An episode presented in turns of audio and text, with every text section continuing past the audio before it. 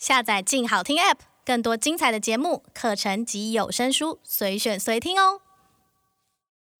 要不要结婚？生不生孩子？女人的选择看起来变多了，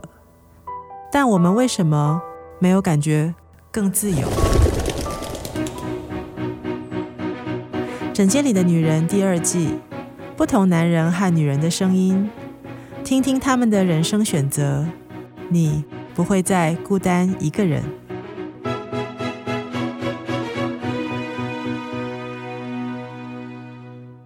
各位听众，大家好，欢迎收听由静好听制作播出的节目《枕间里的女人》，我是主持人林静怡。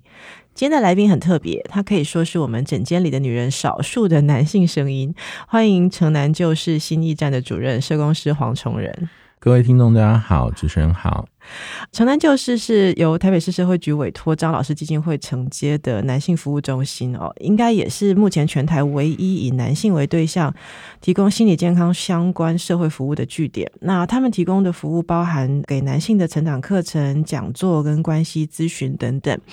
当然，这也是我今天特别请主任来聊。我们等一下我有两集在聊这个部分哦。其实也就是说，我们在过去整间里的女人上一季还有这一季，我们谈了很多包含女性在关系里面所遇到的一些压力，或者是女性在生育年龄或进入婚姻之后遇到的一些压力。但是我自己个人真的觉得说，我们也一直很少把男性在成长过程或男性进入关系甚至婚姻里面之后，他们到底有什么样子没有被支持到的部分，或者是男性在成长过程里面，尤其是情感的学习这件事情上面，是不是其实有很多我们在社会关注里头没有关心到、没有帮忙到的哦？所以，是不是先请主任跟我们聊聊看，在城南旧事的新驿站这个工作的过程里面，大概为什么会成立这样的组织，以及有哪些比较特别，就不能讲特别，应该是说你们最主要的一些服务的现况，好不好？嗯哼，谢谢林医师哈。刚才林思琪有提到，其实城南是台北市社会局委托大老师基金会成立的一个中心嘛。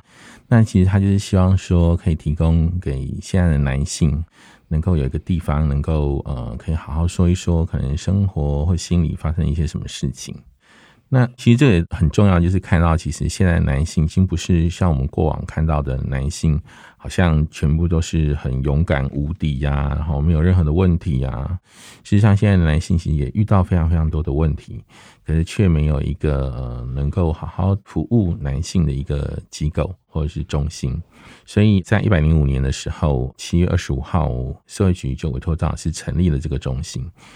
那事实上，我们希望这个中心可以成为所有特别是成年男性的一个服务的平台，在他们的生活上，或他们个人的心理上，还是他们的家庭生活上，遇到任何的疑问，或者是有任何的困扰。都可以来我们中心，可能聊聊啦，或者寻找一些相关的资源啊。我自己其实印象以前听过一个男性，他聊过，他从小因为男性小时候你也是会哭嘛，也是会、嗯、也是会害怕嘛。嗯。那但是小孩子男孩子的小的时候过程中，会常常被大人讲说，你是男生你不可以哭、嗯、哦，你是男孩子你要很勇敢，甚至小男生你会我不知道我的观察，因为我觉得男性观察更清楚，就是小男生会很直接的表示出他的爱。他的喜欢，他的不喜欢，可是，在成长过程里面，会一直被大家跟他提醒：你是男生，你不要轻易表露情绪。嗯哼，结果反而变成，当男性长大的过程里面，他慢慢把如何适当的表达自己的需求跟情绪这件事情就，就这个能力好像就失去了。你们的观察是这样吗？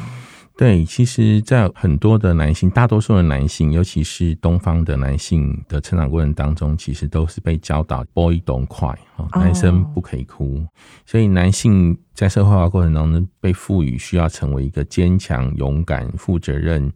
然后所向无敌的一个超人的一个形象。所以，男性也是这样期待自己的。当男性期待自己成为一个超人或成为一个英雄的时候，其实这些情绪都是不可以有的。当不可以有的时候，就会失去掉很多东西，那自己就没有办法在成长过程当中，所有的情绪都需要选择性的压抑，嗯，跟收场，然后久而久之就慢慢的忘记、隔绝，然后在更久之后，当你问他你现在感觉是如何的时候，他就是说不出来了，嗯，因为他已经对他太陌生了。对于自己的情绪太陌生，尤其是这些负向的情绪、软弱的情绪，他不知道用什么语言说出来，因为他不是一天两天的问题，他可能是十几二十年，甚至三四十年。你现在问一个老人家，他可能五六十年都不知道怎么去形容这些情绪的时候，他真的不知道怎么说。天啊，我觉得这样好可怜哎。嗯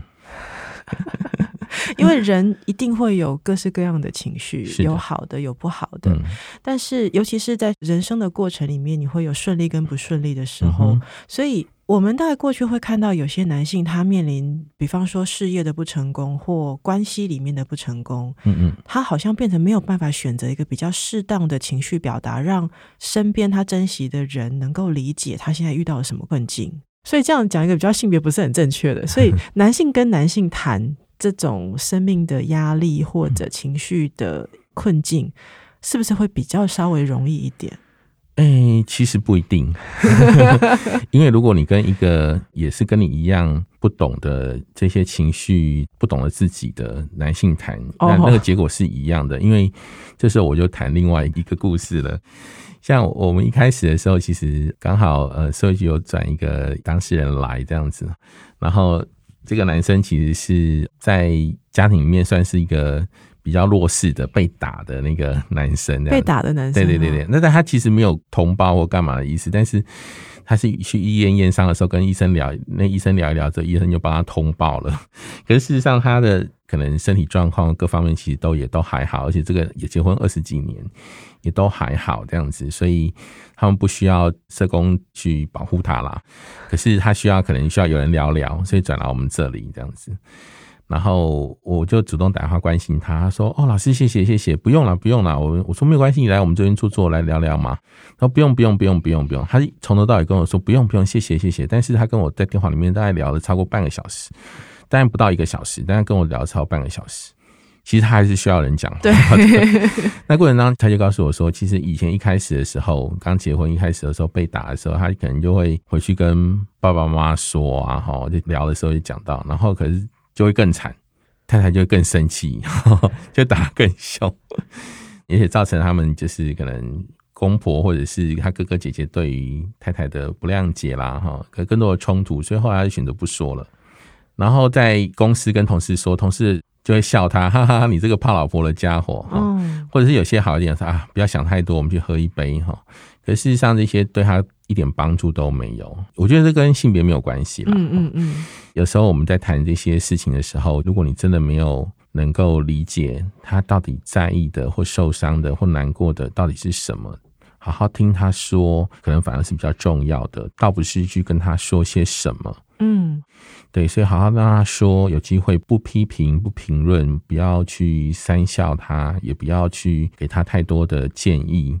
好，这反而是比较重要的。也就是他要有一个不担心被人家用传统的这种啊，你是一个失败者的角色去看的人，嗯，让他好好的说一下。是，而这个他的在意，因为我我想聊一下，就是说我们会看到。尤其是很多，不论青少年也好，或者是成年男性也好，他在所谓亲密关系或两性关系里面的相处，如果这个关系是失败的或不成功的，嗯、比方我们会看到有一些追求没有成功，或女生要跟他分手，嗯，他会有一些暴力的行为，甚至有所谓恐怖情人的这种情况。嗯这种是不是也是一个在关系处理上面，其实他不知道怎么去处理一个看起来我好像是失败了，事实上这个关系的没有办法建立，不见得叫失败嘛。是。可是他没有办法承认或不能接受一个竟然会有我没有办法达到的事情。嗯。当他害怕的时候，当他很挫败的时候，其实他那个愤怒的情绪就开始出现。因为愤怒在男性的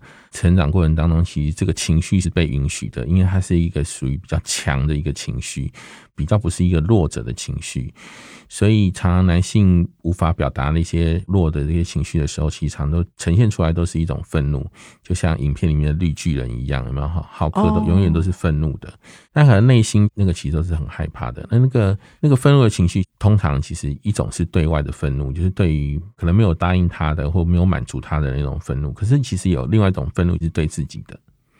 也是说，为什么自己怎么这么的差劲，怎么这么没有能力，怎么什么事情都做不好？怎么可以再一次的又做同样的事情？然后总是学不会，有蛮大的愤怒情绪也是对自己的。但是有时候他不善于言辞，呈现出来的时候，会让外在人会觉得说他的愤怒都是对别人，所以别人通常都会害怕他，远离他。在这个时刻，他就更挫败，他就更挫败。对，然后他也会更愤怒。好，黄主任，其实之前好像城南这边也办过爱情讲堂，爱情讲堂这样子的讲座，对于男性来说是很有吸引力，他们会来参加吗？嗯，是的。一开始我们城南成立的时候，就是男性都不太敢走进来，因为第一个不晓得在什么鬼地方或什么机构啊，到底要对我们男生干嘛这样子，所以大多数都是妈妈姐姐介绍啦。那可是，当我们第一年一开了那个爱情讲堂课之后，就蛮多男生主动的来报名，然后就会一传十，十传百这样子，口碑很好。嗯，就是大家觉得，哎、欸，有开爱情的课，而且还不用钱哈，因为坊间也有一些爱情的课是很贵要钱的，所以他们就因为男生其实对于谈恋爱感情这件事情是很重视的。好，虽然很多女生可能觉得他们一点都不在乎，但是他其实是很渴望、很在乎，很希望自己有一个伴。有一个对象可以好好的谈恋爱，因为那个也是每个人的需求啦。所以很多男生他不知道可以怎么谈恋爱，不知道可以怎么去跟女生讲话交往，所以就会来报名这堂课。哦，所以他是去学怎么跟女生交往。嗯、对，我们一开始的课程其实是这样，就爱情的课程。那当然。今年办到第五年，我们今年就开始不只是谈恋爱前，现在已经开始谈恋爱中，甚至谈到分手的时候该怎么办。好，那我们前两年我们都是以如何教导他们如何去跟女生交往、认识女生，如何准备好去跟女生谈恋爱这件事情。所以是有的男生是真的连怎么跟女生讲话都不会吗？是有蛮大的比例是他真的不知道可以怎么去谈这样子。嘿，像我们有一个学员是。最喜欢的女生，她就是可能就有个服饰店的女生，她很喜欢，她就每天订一杯珍珠奶茶去请她喝。对，她就觉得哎、欸，好像这样就好了。可是事实上，那个女生可能就也收了也喝了，可是她并不觉得我喝了你的奶茶，我就要跟你交往了。哦，对，好像会有这样的问题，对不对？对，那其实她就是不晓得还能怎么做，还能怎么做，或者是哎、欸，为什么我这样做不行，或我怎么表达，告诉她，然后。怎么样能够在告诉他我想要跟你交往的过程中不要失败了？这样是是是。那我们也包含就是很多男生其实可能不知道怎么穿衣服啦，哈，所以我们也有开如何穿搭的课程这样子。哦，是哦。还还有如何去跟别人聊天的课程，如何跟女生聊天。那当然也有开如何增加自己自信的课程。哦，增加自己自信，嗯、所以很多在必须来，就是他们来找这样的课程的男孩子，其实他最主要的困难是他其实不知道怎么样建立自己去跟别人交往的自信。是的，其实我们发现这些年办下也还蛮多重复来上课的学员。那这些学员身上，我们就看到他们身上就真的缺乏这两个字，叫自信。就是没有办法去找到自己不错的地方，如何去呈现自己的优点，如何去把自己的想法或自己的 style 好好的呈现出来，而是总是需要找到一个标准答案，希望我们告诉他可以怎么说话，然后第一句话说什么，然后当别人回来之后，我第二句话说什么，好，那我要跟别人邀约的时候，我该怎么说？啊，衣服要该怎么穿？就好多好多的疑问，可是一个一个 know how 这样吗？就是我可以怎么做，就会走下一条路到 A，然后到 B 这样吗？对，那可能是一个 SOP 最好。那可是事实上，我们知道人际交往不只是男女之间，男女之间的交往更复杂，而且每个女生都不同，每个男生也不同，真的没有一个标准答案。那当他缺乏自信的时候，他就真的很需要有一个好像一个 handbook 一个手册，教他的一步一步来这样子。但是其实是不容易的。嗯，像建立关系很难，其实关系要终结也很难，所以你们还有另外一个课叫“分手好难”，男生的难是。是因为分手真的不容易哦，好难哈。但是我们也希望他可以当一个分手好的男生哈，就好好的分手这样子。那我记得我们第一年开这个课的时候，他是一个团体，比较小的团体，因为其实要谈这些很隐私，而且算是一个比较失败或者是一个不容易的一个经验，是不容易的哈。那要很多人课堂上当然是更不容易，所以我们希望可以在小团体里面让他们可以好好的说。那有些成员其实不见得适合进入团体，那我们就会帮他安排做感情失落的咨询。像我们有一位朋友，他就是有来预约我们感情失落咨询。他就第一次来的时候，还跟我说，他一年前就知道我们城南，然后可是他都一直都迟迟不敢来，因为他现在不知道怎么说。甚至连刚才要上来之前，他也在楼下犹豫了半个小时，半个小时，对，然后才走上来。他就觉得他要说出这些分手，自己很内在、很受伤、很失落。他实在真的不知道怎么开口，他也不知道他开口之后他能够得到的是什么。其实他是很害怕的，所以对他们来说是有多么不容易的一件事情。那这过程当中，其实我们又发现很多人，其实有些男性其实不是我们想象中这么的洒脱，好像分手了就都没有事。有些人可能一年、两年，甚至有六年走不出来的男性。这真的是应该应该要聊这一块哦，没有提过。对，而且其实，在我们在办这个活动之前，我们收集了一些文献，发现诶，台湾好像没有人办过男性的分手团体，所以我们觉得来的人就说，诶，他从来没有看过有这种团体这样子，想要找都找不到这样子。那来了之后，我们最后结束的时候，发现这个团体本身的效果其实是不错的，就是成员彼此的支持。好，终于说，哦，原来不是只有我是这样子的感觉，原来还有比我更惨的，甚至原来也有人跟我一样这么的失落，这么的深的一个感受，也可以让他好好的把自己心里面最脆弱那一块说出来，很放心的说出来，然后获得支持，然后获得一些鼓励跟安慰。那团体的力量让他们彼此能够有一所扶持，我觉得那个还蛮重要的。而且我觉得这个很重要的事情是，这个过程中如果处理的不好，会变成是一种仇恨式的彼此仇恨外界。嗯，那他如果处理的好，就是彼此正向的鼓励，让每个人把原来的情绪上的失落或关系里面的失望修补回来，然后再重新。是是的，我们最后其实还是要回到那个自己。其实有时候我们对外界关系的失败，其实那个都最后其实都不是最重要的重点，还是要回到那个自己身上。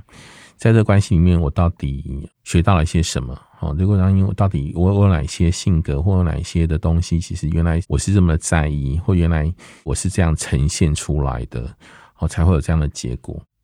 我们之前聊到很多，就所谓三十岁上下，所谓适婚年龄的女生，她、嗯、们会面临到一个压力，是说，诶，我是不是该进入生育计划了？我是不是要不要选择先离开我的工作职场？或者是我现在如果到现在还没有一个比较固定可以进入婚姻的关系，我会很焦虑这样子。但是以前我们都听起来的说法是，男性的适婚年龄其实大概从十八到六十八吧，就是 我们假设啦，当然这一定是一个偏见，就是男性好像有没有对于所谓人家说，哎，你年龄。到了你该进入婚姻或你该开始进入生育的这种压力，其实男性也会有被逼婚的压力啊，但是大多数的男性是比较能够逃脱这一切吗？对对，逃脱这一切，有各种各式各样的理由或方式就跑掉了。哦，我不要听哦，但是心里还是会隐隐约约有一个有一个压力，说，哎，其实我也应该差不多该结婚了。之前我们在开放给读者问我们问题的时候，遇到就是女性读者就说，她已经她的生理时钟在响了，她觉得她赶快要进入婚姻了。可是她的伴侣就还没有结婚的男朋友，男朋友跟她说：“我觉得我现在事业上面的成就我还没有达到所谓大家认可的状况，所以我希望你等我。”那他们两个之间就有这样子的冲突。这个其实也是一个男性这边跟女性面对他的自己的另外一半。一起都有所谓的婚姻或生育焦虑的时候，会有的一个冲突，对不对？是的，我我想其实真的是一个我们社会上蛮普遍的一个现象。可是这个也可能也是我们社会需要去不断教育整个社会的一个问题。因为像早期很多人开始工作，可能是高职毕业或五专毕业，十八二十岁就开始工作了。那当他工作稳定之后，可能比如说工作五年，男生当完兵再工作五年，还有稳定的收入。可能二十五岁、二十六岁，甚至二十七岁，他就可以开始准备结婚，因为工作已经稳定了。那女生其实也是一样，我们现在其实要等到大学毕业，大多数都要大学毕业，甚至也要研究所毕业。毕业之后还要找工作，那等到工作稳定，都是三十岁之后的事情了。那你三十岁之后的一个状况？你很刚刚好有起步，刚好有部分的时候，很多的男性在这时候其实没有心力想要以家庭为主的，可能他会觉得他自己成就是很重要的。那我想这个成就很重要这件事情，其实也是这个社会赋予男性的一个社会角色啦，就是男性需要养家啦，哈，需要有责任啊，需要有肩膀啊，哈，不能够单靠女人，然后像个那个吃软饭的人。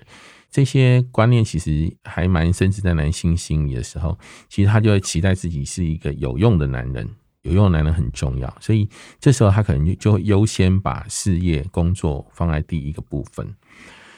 尤其他又没有女生生理上的失踪的问题。那其实，如果能够在婚前或者进入关系稳定的时候，其实能够有一些伴侣咨询啊，或者是像我们中心还有开那个爱在第二回合，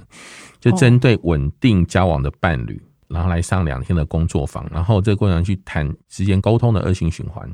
去找到彼此的一些沟通的一些盲点呐，哈，然后透过这个工作坊之后，这个通常是实作，因为伴侣要一起来，可以让自己更深层、更内心的话说出来，而且对方听得懂。在老师跟助教的引导下面，好，能够爱在第二回合，再更进一步深入那个关系，再把那个关系稳固下去。对对对对，因为其实这是很重要的啦。因为很多事情就是这后面都有些话，其实并没有很清楚的说清楚。尤其主持人提到这个部分，其实女性内在的那个焦虑感跟害怕、担心，男生并没有很清楚的听见。那男生自己的那个。期待跟他对他自己生涯或对他自己未来的一个焦虑感，女生其实也没有听进去。那这时候可能就需要好好的去谈一谈，这样子。嗯，真的耶，这是我我们其实也今天特别请黄主任来，就是我觉得在所谓整间里的女人里面，我们一直缺乏思考到说，男性在这个沟通过程，好，男性跟女性之间的彼此的沟通，是不是有？我觉得刚刚有一个感受，就是所谓的语言上面，如何运用我们所说的语言来。真的真实呈现我的焦虑或我的担心，让对方能够理解，然后达成一个沟通。哈，好，我们今天这一集就先聊到这边。那么下一集我们会来聊进入到家庭或者生育的婚姻压力之后，男性跟女性之间是不是有不一样的困境，或者是应该值得思考的部分？感谢各位的收听，请大家持续锁定由静好听制作播出的节目《枕间里的女人》，并下载静好听 App。我们下次再聊。谢谢，谢谢黄主任，谢谢。想听爱听，就在静好听。